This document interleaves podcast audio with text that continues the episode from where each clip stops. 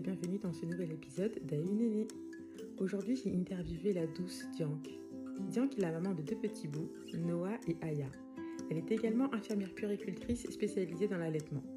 Ensemble, nous allons parler des difficultés que l'on peut rencontrer lors de l'allaitement et elle va nous donner les clés pour réussir son projet.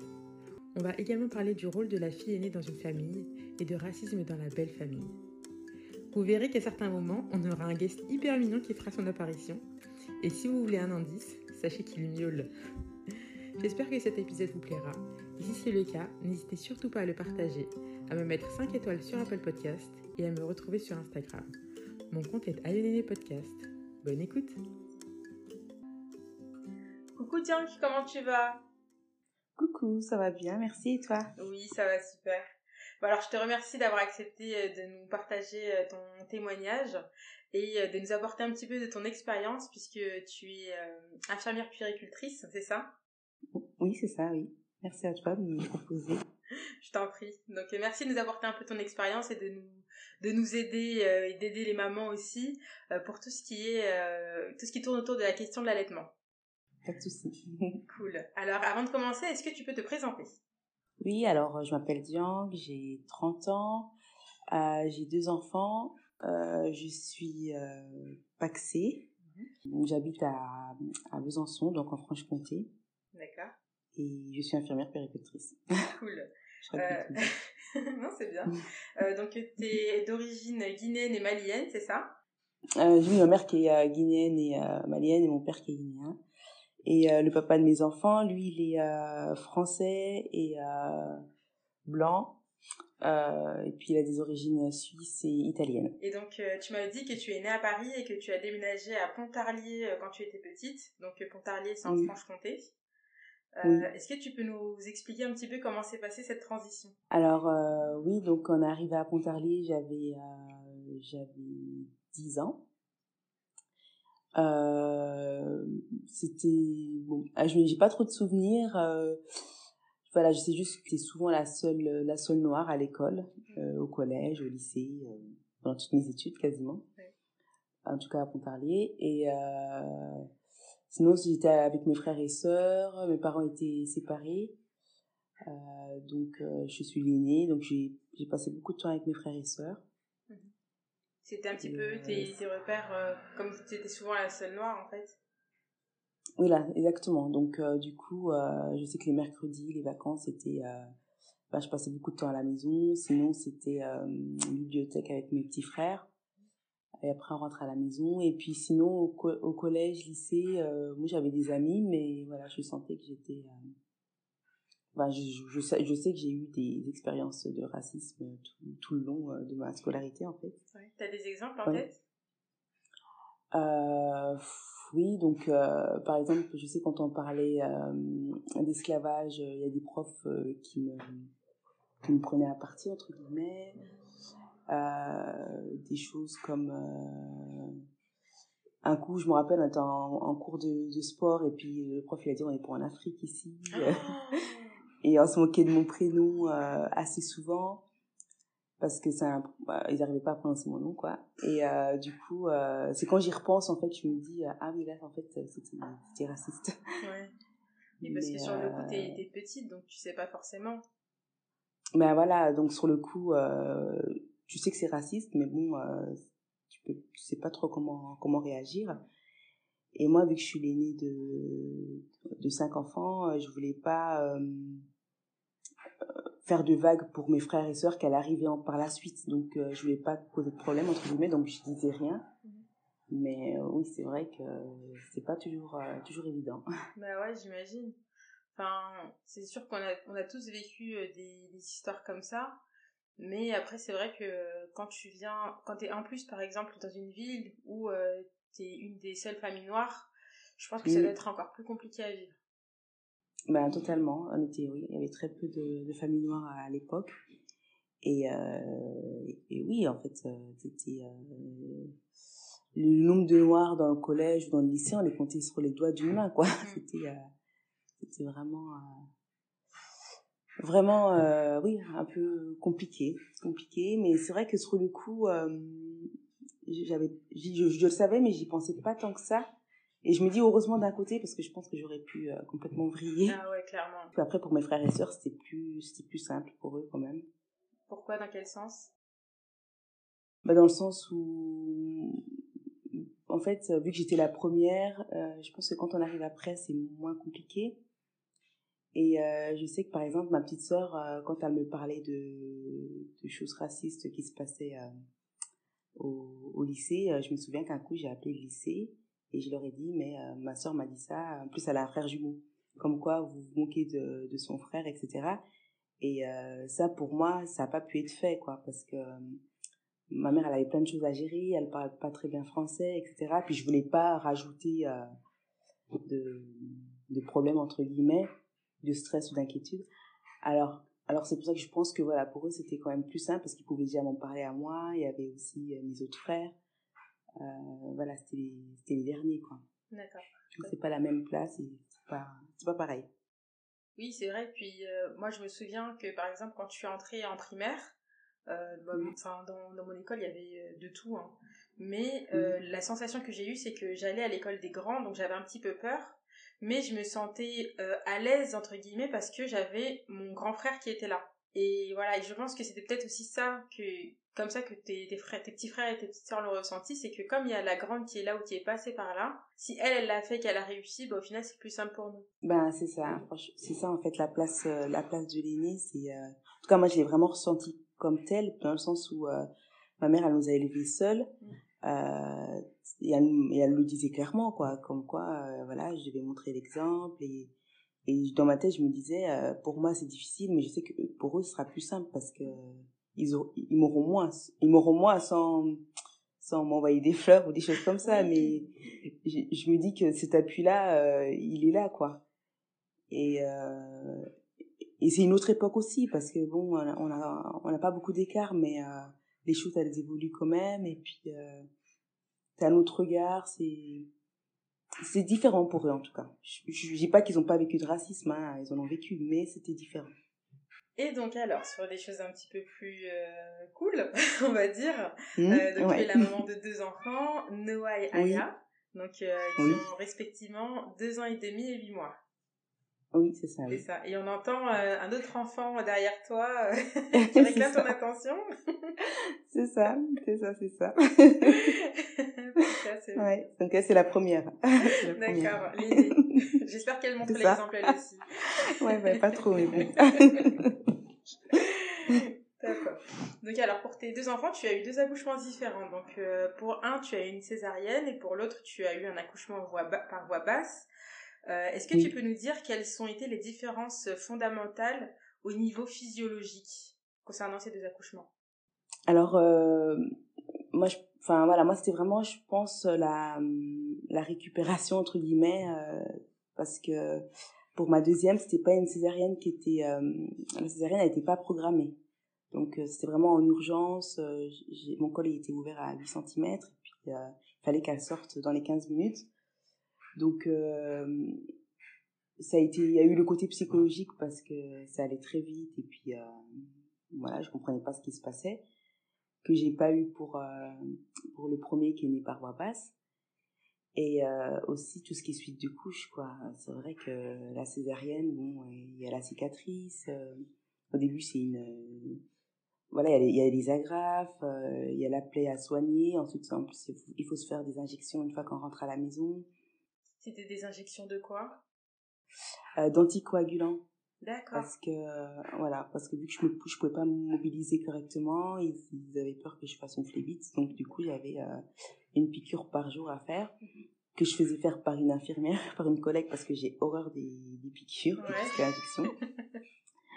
Mais euh, oui, c'était c'est pas pareil quoi. Franchement, l'accouchement par voie basse, euh, certes, euh, ça fait mal, je dirais, sur le coup, mais euh, se remet vite en place, entre guillemets. Par contre, la césarienne, ça, ça met beaucoup plus de temps à... J'ai mis beaucoup plus de temps à m'en remettre. Euh, même aujourd'hui, bon, ma, ma, fille, elle a 8 mois, et ma cicatrice, elle me, des fois, elle me gratte. Je sens qu'elle est là, quoi, entre guillemets, alors que l'accouchement par voie basse, il y a, y a rien de visible. En tout cas, il n'y a plus rien de visible pour moi, quoi. Oui, ça y est, c'est passé. Voilà. c'est vrai, enfin c'est ce qu'on ce qu'on dit souvent. Moi, j'ai eu qu'une césarienne, donc je n'ai que l'expérience de la césarienne. Mais euh, c'est ce qui en ressort, hein, que l'accouchement par voie basse, tu souffres euh, énormément avant, mais qu'après ça va, alors que la césarienne, bah, tu souffres peut-être avant, mais pas trop, ça dépend de ton cas, mais la souffrance arrive après, quoi. Ben, c'est ça. Franchement, les, les jours qui suivent, euh, pour se mobiliser, pour, pour tout, en fait, tu tousses, ta mal, tu rigoles, ta mal. c'est c'est compliqué. Ouais, franchement, c'est pas une, une bonne expérience. Bon, après, on choisit pas, euh, c'est comme ça, mais, euh, mais oui, c'était, c'était, c'était difficile quand même. D'accord. Et donc là, tu nous as dit que tu es infirmière puéricultrice. Oui. Et euh, tu es en train de faire une formation en allaitement. C'est ça, oui. Donc un diplôme universitaire en, en allaitement et lactation humaine. Ok, tu peux nous en dire un petit peu plus? À quoi ça consiste en fait? À quoi est-ce que ça te prépare? Alors en fait, euh, c'est une formation qui dure, euh, qui dure euh, un an et à la, qui est proposée aux professionnels de santé, donc médecins, sages-femmes, infirmières, etc. Et ça permet d'avoir un diplôme universitaire, donc d'être, de pouvoir mieux accompagner les parents qui, qui veulent allaiter. et ça permet une meilleure prise en charge. Donc on, on fait la, la euh, du sein, euh, comment se passe la montée de lait, ce qu'il y a dans le lait. Enfin voilà, c'est vraiment une, formation complète euh, qui va me permettre d'être plus à l'aise en fait avec les, les parents que je rencontre en ce qui concerne la lait. D'accord. Et justement alors, pour parler d'allaitement, est-ce que tu as euh, des conseils à donner à des mamans qui souhaiteraient allaiter, enfin qui sont qui souhaitent allaiter mais qui sont en difficulté aujourd'hui? Euh, Oui, alors après ça dépend de, de où elles en sont dans leur euh, dans leur allaitement. donc je, dirais déjà dans un premier cas, enfin ce qui est recommandé c'est vraiment de se renseigner au max euh, il y a plein de pages Insta, il y a des livres, il y a plein de choses en fait. C'est assez facile de trouver euh, sur les réseaux. Après, c'est vrai qu'il y a tout et son contraire, donc c'est bien euh, de, de, suivre des, des pages comme TT en TT. Ils ont aussi fait un livre qui, qui parle d'allaitement et franchement, ce livre, il est, il est top, il est très bien renseigné. Euh, il y a la Leche League, donc c'est une association qui est, qui mondiale en fait et qui, qui, parle d'allaitement, qui, qui fait des recherches sur l'allaitement, euh, qui est assez, qui est assez connue d'ailleurs. Euh, et puis il y a une page Instagram qui s'appelle Boobs avec un Z à la fin et, c'est vrai qu'elle elle apporte pas mal d'informations. Donc oui, donc déjà dans un premier temps se renseigner sur son projet d'allaitement. Est-ce que les parents veulent allaiter euh, un mois, deux mois, jusqu'à la, à la naissance, deux ans, euh, jusqu'au sevrage naturel. Euh, donc après, ce que je pourrais conseiller, c'est si pour un allaitement à, la maternité, ce qui est recommandé, c'est que le bébé tête dans les deux premières heures de vie. Donc quand c'est possible, hein, donc ça veut dire que il faut que l'accouchement se passe bien, que la maman puisse avoir son bébé tout de suite vers elle. De ne pas hésiter à faire beaucoup de peau à peau dans un premier temps pour vraiment euh, qui euh, voilà que le bébé cherche le sein et c'est là qu'il y a le plus d'hormones euh, juste après l'accouchement. Euh, et puis de, de se faire confiance et puis je pense aussi la personne qui accompagne euh, la maman donc le papa ou un autre parent c'est important qu'il soit positionné qu'il soit sûr du projet et c'est bien de pouvoir en parler vraiment avec la personne parce que c'est vraiment elle qui va être le soutien euh, dans l'allaitement. Euh, parce qu'une maman qui va allaiter, mais euh, le papa qui, est contre ou, ou sa maman ou autre, c'est toujours plus compliqué pour elle de, de mener à bien son projet. Et donc justement, tu parlais de l'allaitement à la maternité, mais comment est-ce qu'on peut faire pour soulager les, la première montée de lait? Alors, la montée de lait, donc c'est euh, en, fait c'est le lait qui arrive en quantité pour le bébé parce que ses besoins augmentent en fait au fil des jours. Donc, faut pas hésiter à mettre beaucoup bébé au sein. Donc, voilà, faire beaucoup tétés. on peut aussi mettre des compresses chaudes, prendre une douche chaude pour se soulager les seins, faire des massages pour que le sein, pour que le lait coule, coule du sein en fait pour se soulager. Euh, il y a aussi euh, des feuilles de chou. c'est un peu, euh, un peu fou, mais le fait de mettre des feuilles de chou sur sur le sein, ça soulage. C'est des, des, recettes de grand-mère. Oui, et moi j'ai souvent vu cette, cette, cette astuce, mais est-ce que ça marche vraiment?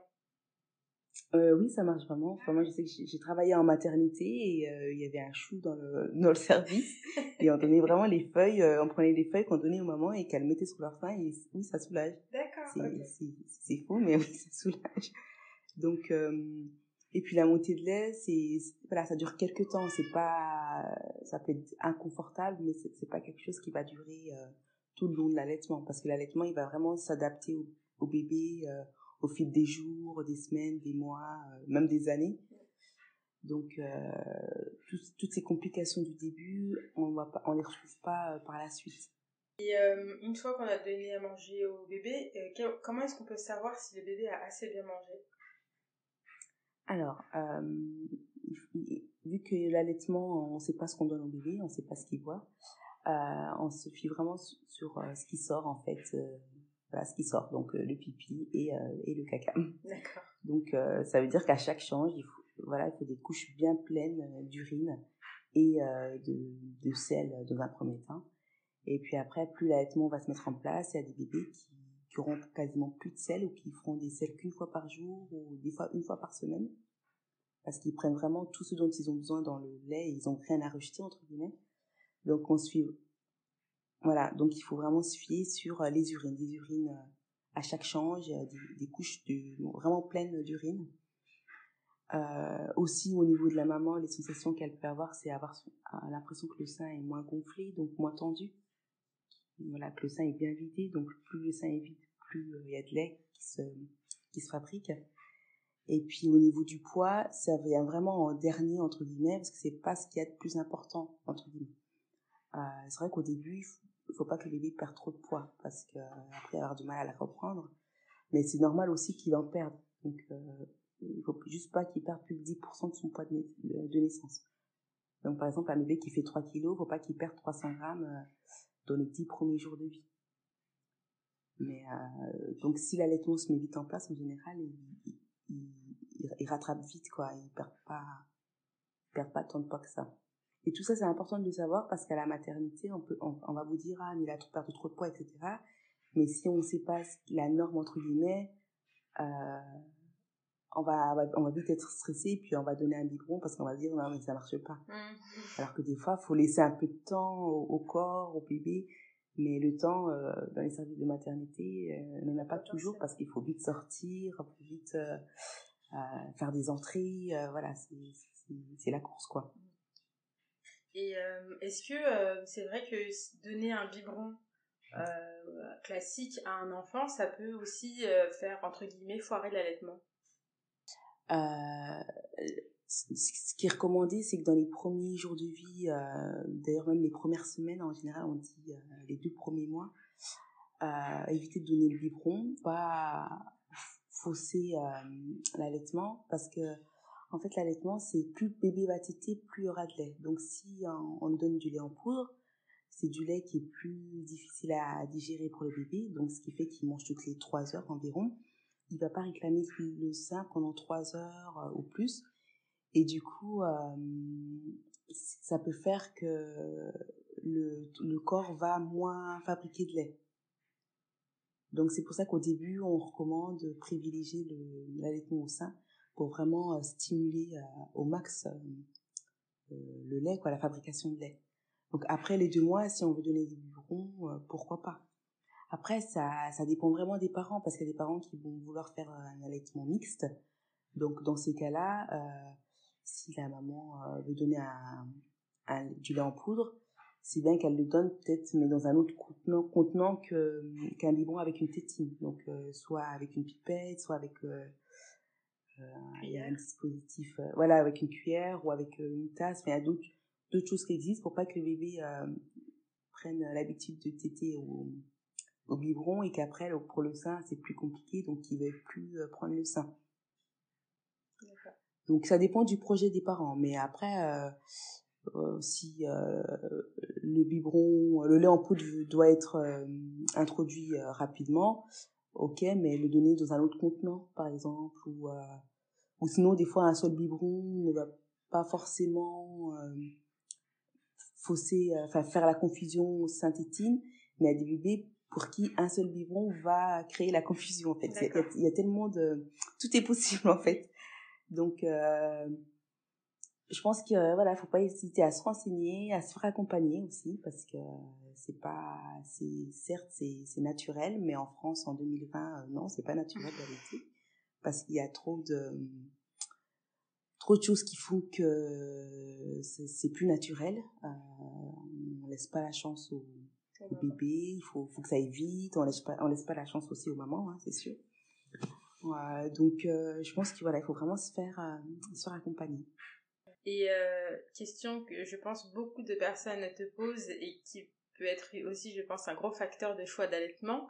Euh, Est-ce que c'est vrai que ça fait maigrir? Euh, Là aussi, ça dépend.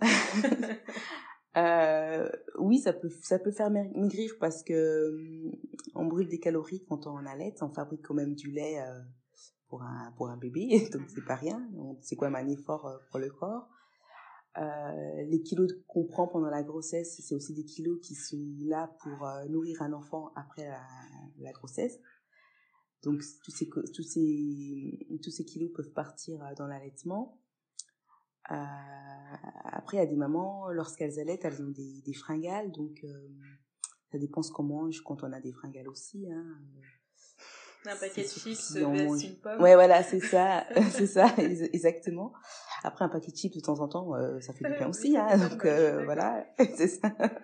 Mais euh, ça dépend euh, comment on se nourrit, donc euh, s'il y a une, une alimentation euh, variée, équilibrée, qu'on mange de tout. en plus, ce qui est bien, c'est que dans le lait, le bébé va reconnaître les goûts, donc après, quand il y aura la diversification, il sera, il fera, il sera moins difficile sur certains aliments.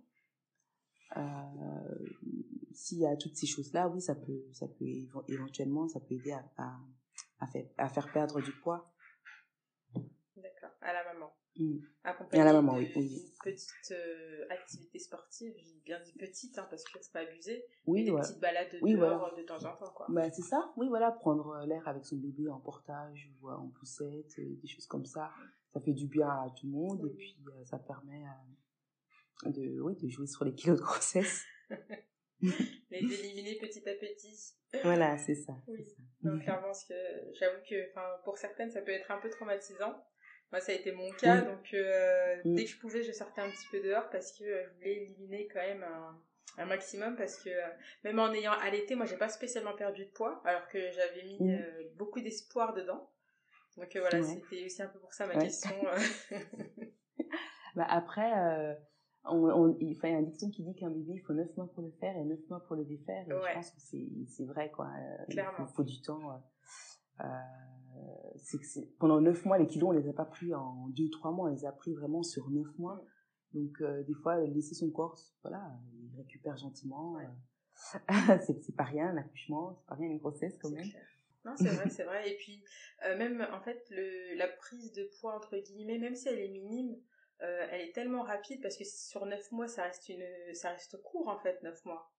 Et oui, donc, oui, il faut oui. avoir le, le, temps aussi de processer, d'accepter son nouveau corps, le corps qui change, ouais, les hanches qui s'élargissent. Euh, mm. Il y a tout ça en fait. Et moi, ça a été difficile au début parce que j'avais du mal à accepter ça.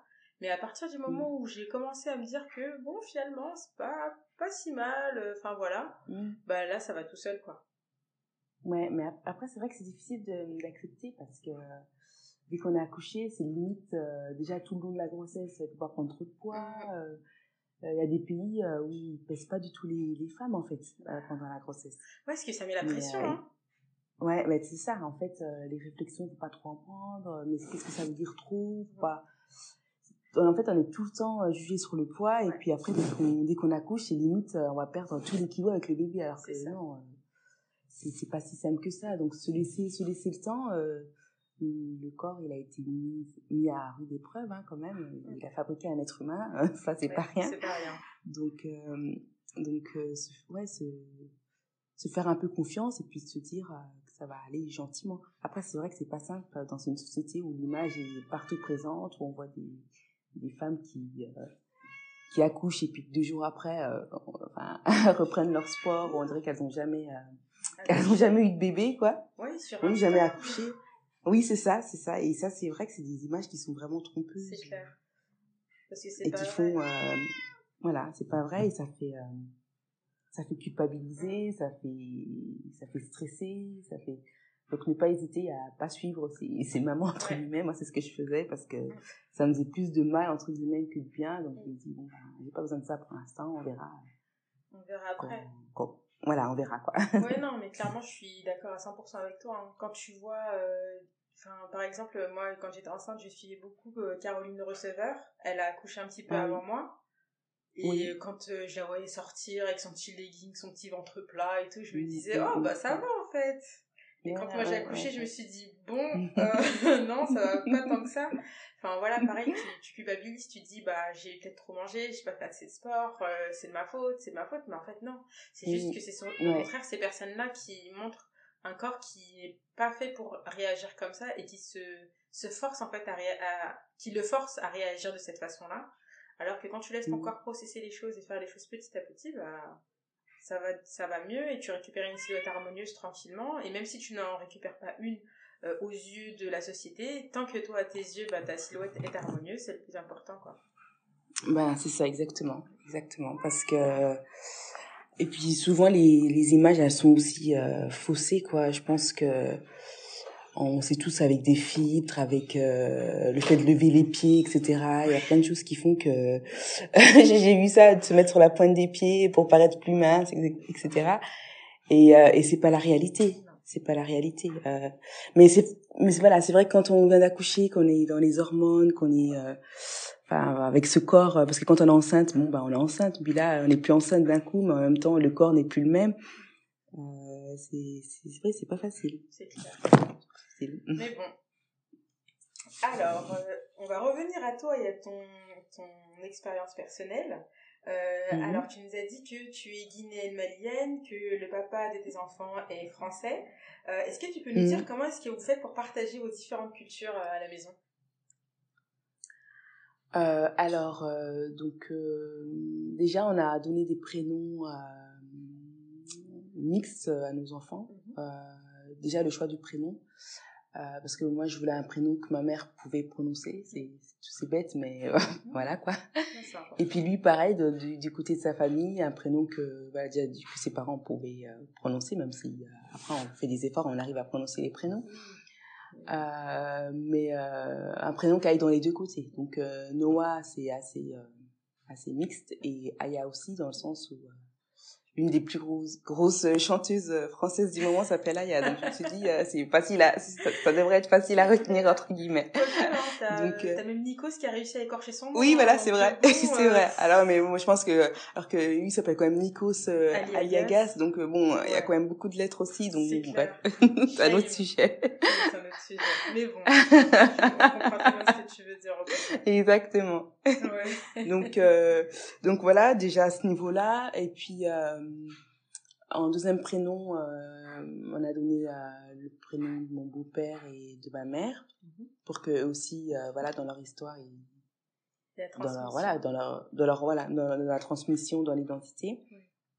Et puis, euh, moi, je dirais, euh, bon, je leur parle pas trop ma langue maternelle parce que je la comprends, mais j'arrive pas à la parler naturellement. C'est, euh, ouais, je sais pas, c'est, bizarre, mais euh, Non, non, mais je, je la parle, mais euh, j'ai, on dirait on que j'ai perdu l'habitude de la parler. Je sais pas si c'est bizarre en fait. non, c'est ce que tu dis en fait, c'est on va dire 80%, 90% des mamans que j'ai interviewées à qui j'ai posé cette question m'ont dit exactement la même chose et je pense que c'est parce que t'es pas dans l'environnement qui fait que quand c'est ta mère qui te Ouais, parle, c'est plus facile de lui répondre. Mais là, Mm. que ce soit à ta fille ou, euh, ou à ton mari, en fait, ce sera exactement la même chose. T'as pas le même rapport, Mm. en fait, et donc tu leur parler ta langue, c'est- être un peu moins naturel. Et c'est un travail que tu Ben, dois faire si tu veux vraiment oui, transmettre ça. ça. en fait. Exactement. Ça me demande à, voilà, c'est ça. C'est que même si, même quand j'essaye, après, euh, hop, ça, je reparle français direct. Enfin, donc du coup, voilà, j'essaie de leur dire des petits mots comme ça ou. Euh, euh, je sais que voilà ma mère elle habite euh, dans ma ville donc euh, on la côtoie on la voit quasi tout le temps en fait. Et le fait d'être d'être avec elle elle elle leur apporte tout ce côté tout ce côté guinéen. Puis elle pour elle c'est important aussi de leur transmettre transmettre ça. Dans l'alimentation parce que dans les repas que je prépare et que je mange aussi il y a des recettes qui viennent d'Afrique de l'Ouest. La base. Euh, voilà, c'est ça. donc je la retransmets comme ça. Et puis le papa, euh, c'est vrai que sa maman, euh, donc elle est italienne et euh, du coup, alors des fois elle leur chante des chansons en italien. Ah, c'est cool. Elle part souvent en Italie en vacances et pour elle c'est important d'y aller un, un, jour avec eux. Ah, ouais. et puis bon, mes enfants ils ont la chance d'avoir leurs arrière-grands-parents du côté de mon mon compagnon du coup. Ah, et du coup voilà qui sont qui sont toujours là. Donc du coup euh, ça permet aussi euh, euh, de rien que de les côtoyer d'avoir cette culture là euh, que qu'ils ont pas bon avec mes mes grands-parents à moi mais qui permet de voir aussi qu'ils ont qu'ils ont une culture italienne guinéenne et française parce que on est tous français à exactement. la maison. Quoi. Et on vit en France, donc euh, bon, on peut pas voilà, y échapper. Hein. C'est ça, exactement. ok. Et euh, je me pose une question euh, par rapport aux grands-parents euh, italiens. Est-ce que oui. tu as senti toi quelque chose, enfin une mise à l'écart ou autre du fait que tu sois que tu sois noir, ou est-ce que tu as été accepté directement dans la famille et ainsi que tes enfants? Euh, alors franchement, euh, juste me souvenir. Bon après ça fait euh, ça fait huit ans qu'on est ensemble. Euh, non, j'ai jamais jamais trop senti de racisme. Même si je pense que des fois il y a des choses qu'ils disent et et qui se rendent pas compte que c'est raciste. Enfin, je sais pas comment dire. Non, mais je vois ça. Oui, je, je, je, vois. Ça va être ah chez ah. vous, euh, comment vous faites ça euh... Oui, voilà. Et encore ça, je l'ai pas trop eu. Hein. Ah, en tout cas, pas de la part. Euh, ouais. Et franchement, je, parce que je, je m'attendais vraiment à, ouais. à, à pire, parce que bon, on se dit. Euh... Mais eux, euh, vu que voilà, vu qu'ils son grand-père il vient d'Italie, sa grand-mère elle vient d'Espagne, ils sont ah, ils ont déménagé pour habiter en Suisse. Ensuite, ils ont pris la nationalité suisse. Ils ont même changé leur prénom pour qu'ils fassent moins italien entre ah, guillemets. Ouais. Ouais, donc du coup, euh, je pense qu'ils ont été euh, hyper. euh, en fait, ils ont subi du. Le Ouais, racisme du. Je sais pas si on peut dire. Ouais, du racisme. Ouais, voilà, c'est ça en fait. Je crois que. Je sais pas si on peut dire racisme. je- Enfin. Bah si, Je quand pense même, que hein, ouais, quand les oui, Italiens oui, sont voilà. arrivés, ouais, quand ils sont, ils sont Oui, quand ils sont arrivés en ouais, France ou en Suisse. ça. Oui, voilà, c'est ça. Ouais. Donc du coup, euh, je sais pas si c'est ça qui explique que du, pour moi, c'est, ça a été plus facile. Mais dans leur, dans leur histoire, ils ont, ils ont vécu, euh, ils ont vécu ça quoi. Après, ça explique pas, hein, parce que des fois, euh, ça empêche pas d'être, d'être raciste. Le fait Oui. de vivre soi- soi-même du racisme. hein. Clairement. Non, et puis par, par rapport à mes enfants, pas du tout quoi. Mais vraiment, Ça, euh, pas du tout. Et je dis Dieu merci parce que si euh, il faut gérer en plus euh, Ouais. les euh, la belle famille raciste en plus de tout le reste, euh, c'est bon quoi. Ouais, c'est bon, au bout d'un moment stop quoi. Bah oui, c'est Oui, super oui. ce que tu dis parce que vu que nous, euh, on a vécu en France, donc on a la même culture avec euh, les enfants, donc toi avec euh, ton avec ton mari, c'est vous avez la même culture donc ça va. Oui. C'est vrai qu'il y a Oui, des fois ça. où ça va être un peu plus difficile avec les parents et là vous avez en Oui. plus les grands-parents donc c'est pour ça que je pose la question parce que euh, là on se dit voilà direct oui bah c'est des grands-parents italiens donc ils vont être racistes alors qu'en fait pas du tout et au contraire je trouve ça Ouais, beau et ça- tu vois je me dis que bon bah enfin voilà il y a, y a de l'espoir et euh, et t'as des gens bien partout quoi bien et bienveillants Ben, ben c'est ça. En tout cas, moi, ils m'ont jamais. euh, Ça a jamais été frontal, voilà. Ça a jamais été frontal. euh, au contraire, euh, puis ils ont jamais été là à me poser des questions euh, sur euh, mon pays ou des choses comme ça, euh, complètement. Euh, ce qui est aussi du racisme. Hein, euh, tu viens d'où Comment c'est là-bas, etc. Il y a non, des non. lions chez toi ouais, voilà, non, mais voilà, ils ont jamais été dans les délires comme ça. Le, les seules fois où on discute de euh, comment comment ça se passait dans mon enfance, c'est parce qu'ils ont grandi dans la même ville. Ils ont vécu dans la ville dans laquelle j'ai vécu, euh, donc à Pontarlier pendant plusieurs euh, années. Et, du coup, ils me demandaient, ah, euh, toi, t'habitais là, nous, on habitait là, puis ça se passait comment Mais vraiment par rapport à la ville, pas par rapport à à l'Afrique ou à leur, dans leur imagination des choses complètement mais, euh, mais ouais, je me rends compte en fait là en, en, en discutant que oui c'est vrai que c'est une chance que j'ai parce que ça se passe pas toujours comme ça quoi. C'est sûr et, et, mm. et, et, même sans forcément que ce soit avec euh, avec un blanc ou un européen hein. ça c'est des choses qui arrivent mm. aussi dans la famille euh, dans les familles africaines hein. il suffit juste oui, d'une autre caste ou d'un autre pays et là tu peux avoir Exactement. des choses où on te considère bah, pas oui. ta juste valeur parce que tu es différent oui, exactement. Ben oui, oui, oui, oui. Donc euh, pour l'instant, euh, voilà, ça, ça passe comme ça. Après, euh, après moi, c'est vrai que je suis assez sensible à tous ces sujets. Et puis maintenant que j'ai mes enfants, encore plus. Euh, tout ce qui est... Enfin, je, je, je, dis pas que je laisse rien passer, mais tout de suite, j'ai comme des antennes. la moindre réflexion, je me dis mais c'est raciste, mais non. Enfin, je sais pas, c'est c'est encore plus plus marqué depuis que je suis, depuis que je suis maman. Donc, euh, voilà, pour l'instant, j'ai pas trop senti euh, ce genre de choses. C'est cool. Et, euh, et, justement, comme là, on est en train de parler de, de tes enfants, euh, est-ce que tu te souviens du moment où tu t'es sentie devenir mère? Euh, Oui. pour, pour mon premier, pour Noah, c'était vraiment quand on est remonté dans, dans la chambre après, après l'accouchement et que j'ai pu me lever pour aller euh, dans la salle de bain pour me rafraîchir et que j'ai entendu pleurer. Et là, je me suis dit, euh, oui, donc là, il pleure, euh, il pleure pour toi, quoi. En fait, je sais pas comment, le papa, il était plus là, il y avait plus personne. Et euh, il a, il a pas vraiment pleuré, il a juste fait un petit cri et j'ai dit, euh, j'ai dit, j'arrive et il me dit, ah oui, c'est pour moi, en fait, là, c'est moi qui réclame. donc là, il me dit, ça y est, ça y est, c'est mon bébé, voilà, c'est ça, c'est, c'est moi, quoi, c'est mon bébé et je suis sa maman. et, euh, et pour ma deuxième, euh, ben, en fait, quand euh, je suis remontée dans la, après la salle de réveil, je suis remontée dans la, dans la chambre et elle est restée un petit peu en surveillance avec les sages-femmes. Et c'est vrai que là, du coup, je l'ai pas, elle n'était pas avec moi. Donc, euh, je pense que c'est à ce moment-là où je me suis sentie euh, maman parce que j'avais pas mon bébé, quoi. C'est un peu bizarre, mais c'est dans ce sens-là. Il y avait le manque voilà, il y avait le manque, à, à, oui, parce qu'elle était en surveillance quelques heures, hein, c'était pas, c'était pas grave, mais, euh, mais euh, je dis que j'entendais pleurer dans les couloirs, je disais à mon compagnon, va voir si c'est elle, va voir si c'est elle. mais elle, elle dormait parce que bon, euh, voilà, elle était, KO, mais, mais euh, j'étais, j'étais, j'étais, j'étais inquiète, donc c'est là que je me suis sentie devenir sa maman, quoi. Ouais. Et euh, dernière question, est-ce que tu as une anecdote à nous raconter euh, qui vous concerne toi et ta maman? Ça peut être une anecdote, ça peut être un conseil aussi, euh, mais voilà, quelque chose que tu as partagé avec ta mère.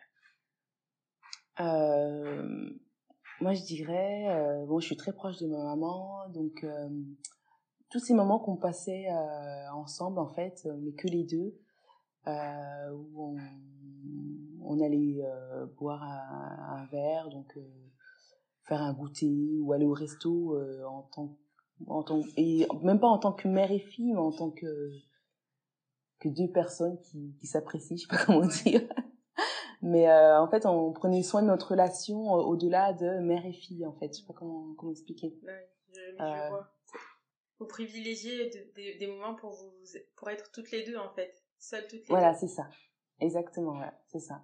Ça peut être une après-midi shopping ou euh, l'accompagner oui à, aller manger au restaurant. Mais vraiment des moments où on est que les deux où on, on se parle un peu de nos vies où ouais ça fait un peu copine mais euh, quand c'est avec sa maman c'est c'est différent. Et puis vu que voilà moi j'aimais il y avait les frères et sœurs il y avait euh, ça permettait moi de sortir aussi de mon rôle de grande sœur et puis elle de son rôle de maman entre guillemets.